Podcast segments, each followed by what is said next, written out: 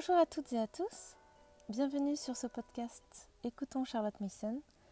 Je m'appelle aussi Charlotte et je vous propose de faciliter la lecture des nombreuses ressources disponibles sur le blog de Charlotte Mason France grâce à ce format audio des articles traduits par notre équipe. Aujourd'hui, je vous partage cet article de Nancy Kelly qui a été écrit pour Charlotte Mason Poetry en 2018 au sujet de l'étude des vies de Plutarque. Charlotte Mason tourne en dérision les jolis petits livres d'histoire pour enfants, qui ne sont que des esquisses ou des récits enfantins. Les formidables vies de Plutarque n'entrent certainement pas dans cette catégorie. Cet incontournable du sujet de la citoyenneté m'a particulièrement intéressée et j'ai été ravie d'entendre les histoires et les expériences personnelles d'autres personnes. J'aimerais partager avec vous quelques-unes de ces histoires, puis jeter un coup d'œil sur ce que les programmes prescrivent réellement pour voir s'il y a des surprises. Pour résumer, les élèves d'une école PNIU de Charlotte Mason découvraient la vie d'un noble grec ou romain chaque trimestre pendant les formes 2, 3 et 4, soit un total de 15 vies. L'enseignant lisait le texte à haute voix et les élèves le racontaient en cédant des noms inscrits au tableau. Henrietta Franklin résume bien l'objectif de la lecture de Plutarque. Elle nous dit Nous voulons que l'imagination des enfants s'enflamme grâce à des images vivantes de l'époque. Nous voulons qu'ils apprennent les relations de Dieu avec l'humanité, l'enchaînement des causes et des effets, et qu'ils forment leur jugement moral. Il n'est pas nécessaire d'omettre les dates, qui sont accueillis comme précisant la période traitée dans l'histoire du monde. Dans les vies grecques et romaines de Plutarque, nous trouvons une mine d'idées et de grands exemples du pouvoir que l'homme a, en bien ou en mal, de façonner le monde. Les enfants se voyaient assigner Plutarque dès la forme 2A, vers 10 ans donc. Cependant, The Parent Review a recueilli quelques témoignages concernant des enfants beaucoup plus jeunes qui ont bien réagi à Plutarque. Par exemple, ceux d'entre nous qui ont plusieurs enfants savent que les plus jeunes bénéficient souvent des leçons des plus âgés. Voici une lettre charmante adressée à la rédaction concernant un enfant de 5 ans. L'autre jour, nous lisions une partie de la vie d'Alexandre et nous avons parlé pendant quelques instants de sa merveilleuse maîtrise de soi, du fait qu'il refuserait quelque chose même s'il la désirait ardemment, pour pouvoir se prouver qu'il était capable de le faire. Un petit garçon de cinq ans jouait dans la pièce à ce moment-là, mais il ne semblait pas nous écouter. Au dîner, il refusa une deuxième part de dessert, ce qui était très inhabituel. Après le repas, il dit Maman, je voulais plus de dessert. Pourquoi l'as-tu refusé alors Parce que je voulais être comme Alexandre. J'ai entendu dire que certaines mères trouvaient les vies de Plutarque un peu trop ardues pour leurs enfants. Peut-être cette petite histoire les encouragera-t-elle à réessayer. Et Plutarque peut aller bien au-delà de la simple narration. Voici l'exemple d'une classe plus âgée utilisant Plutarque pour alimenter un débat, un débat animé. Une classe d'élèves de 17 et 18 ans avait écouté la lecture de la partie de la vie d'Aristide et de Plutarque traitant de la querelle entre les Athéniens et les Spartiates au sujet du jour de la victoire sur les Perses. Toute la classe s'est transformée en conseil. Un dialogue impromptu et passionné s'est engagé entre Léocrate et Myronide.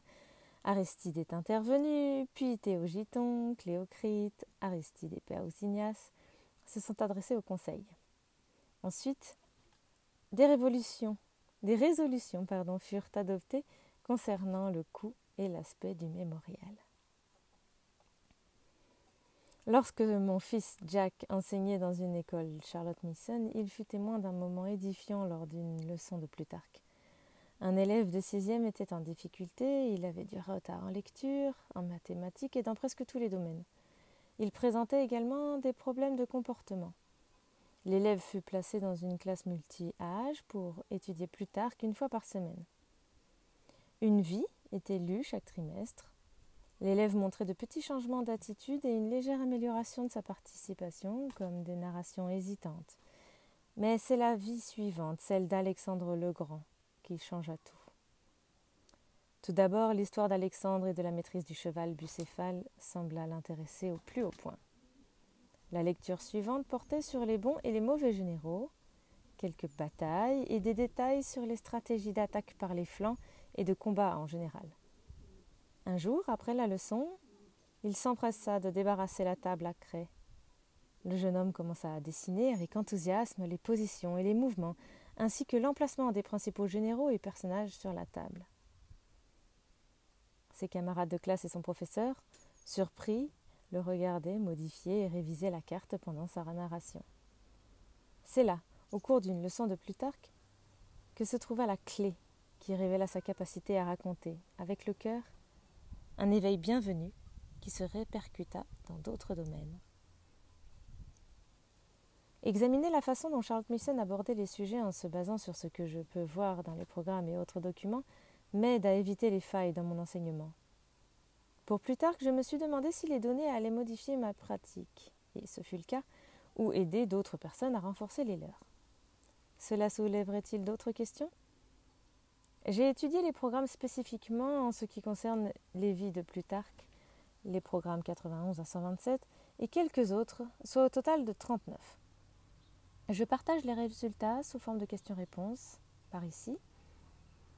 Cette étude de plus de 12 ans de programmes consécutifs donne un aperçu précis des choix que fit Charlotte Mason et de la structure qu'elle suivit en ce qui concerne Plutarque.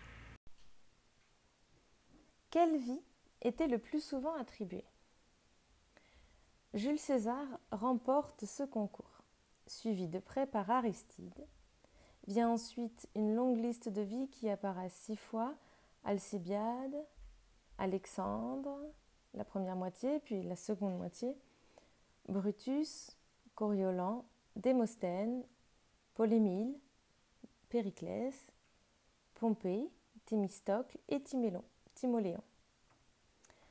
Enfin, avec trois occurrences chacun, nous trouvons Asis et Cléomène, Caton l'Ancien, Caton le Jeune, Nicias, Pyrrhus, Solon, Flamininus et Tibère et Caius Gracchus.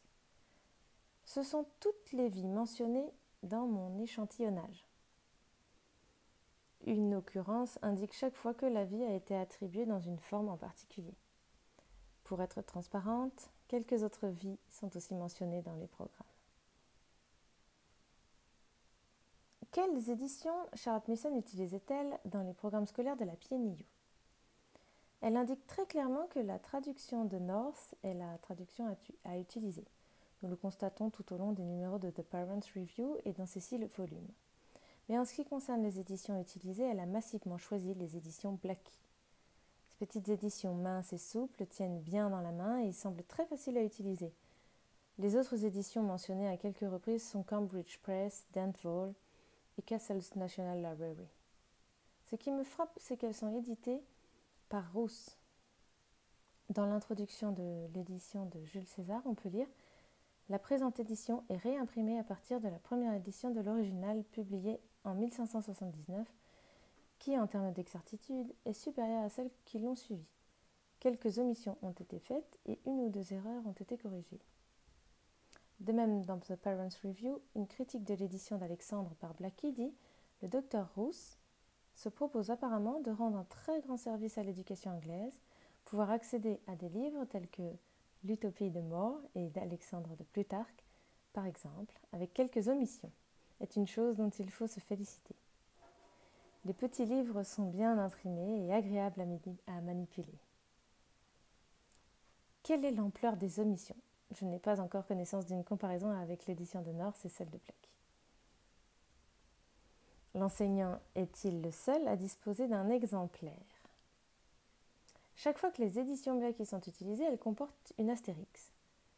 L'astérix indique que l'élève devait avoir son propre exemplaire, ce qui signifie qu'il lit en même temps que le professeur.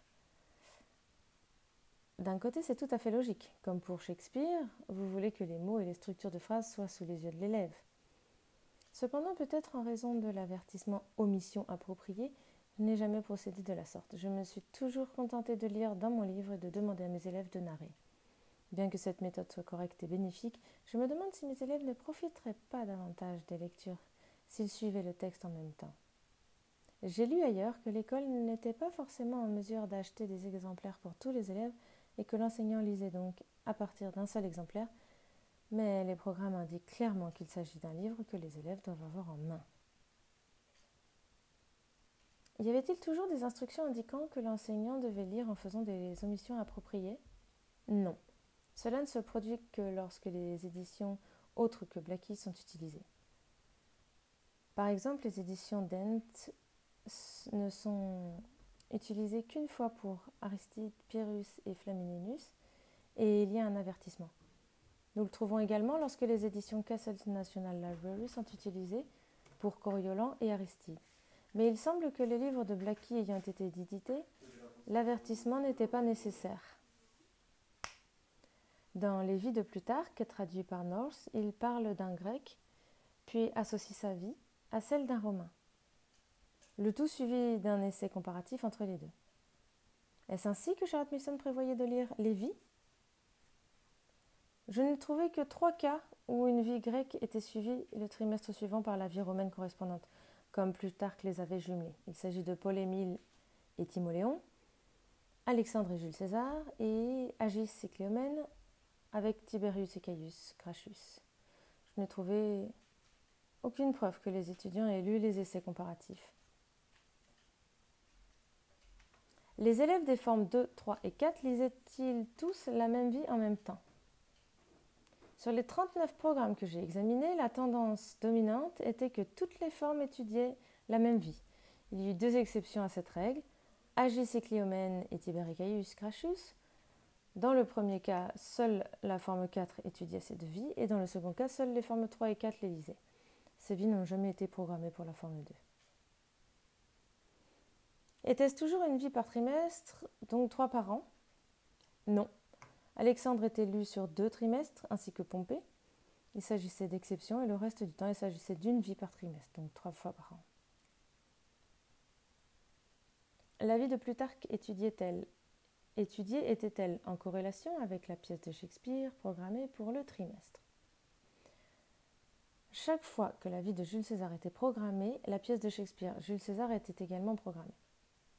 Lorsque la vie de Coriolan était programmée, la pièce Shakespeare Coriolan était parfois lu, mais pas à chaque fois. Qu'en est-il des adaptations pour enfants des vies de Plutarque? Elles ne sont jamais mentionnées dans les programmes. Lorsqu'elles sont mentionnées dans une critique de livre de The Parents Review, elles sont évoquées avec affection, mais il est toujours rappelé au lecteur que les étudiants de la PNU utilisent le texte d'origine. Un étudiant aurait-il étudié la même vie plusieurs fois? C'est peu probable. Sur la période de plus de 12 ans que j'ai examiné, les seules vies qui pourraient être lues plusieurs fois par un étudiant sont Jules César et Coriolan, et seulement s'il a commencé en forme 2A avec l'une ou l'autre de ces vies. Chaque vie était-elle toujours entièrement lue? Il est intéressant de noter qu'à partir des programmes 113 à 126, et seulement dans la forme 2, une note indique Histoire appropriée de. Il s'agit d'éditions Blackie pour les vies de Nicias Solon, Pompée, Périclès, Démosthène, Alcibias et Caton l'Ancien. Je n'ai vu aucune indication dans les programmes ou ailleurs quant à la nature de ces sélections, mais on peut supposer que l'enseignant choisissait des histoires spécifiques pour le débutant en Plutarque, histoires qui n'étaient pas trop longues, convenait aux élèves les plus jeunes et qui se concentrait sur les parties les plus connues afin de montrer l'essence du personnage tout en lisant la version de Norse telle qu'elle est éditée dans les éditions Blackie. Qu'est-ce que tout cela m'a appris? La révélation que les élèves lisaient dans leur propre exemplaire était une idée nouvelle pour moi, et la flexibilité suggérée par Histoire appropriée me rappelle qu'il ne faut pas être dogmatique quant à l'étendue de la présentation d'une vie, en partie avec les débutants.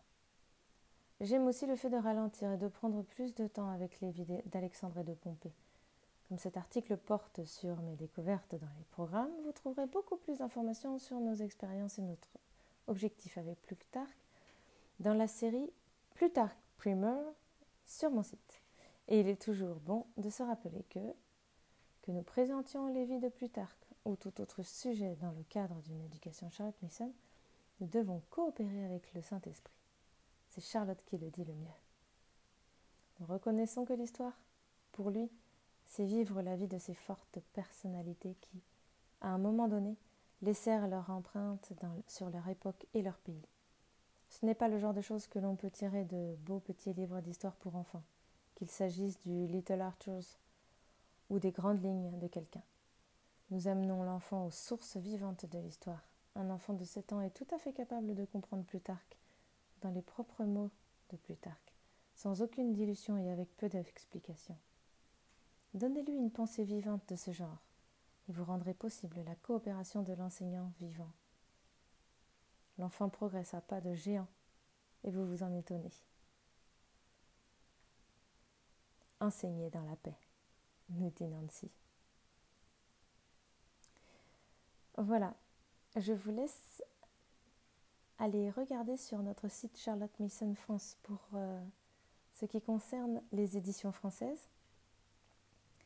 Et j'espère que cela vous aura inspiré pour vos propres leçons autour des vies de Plutarque. À bientôt pour un prochain épisode.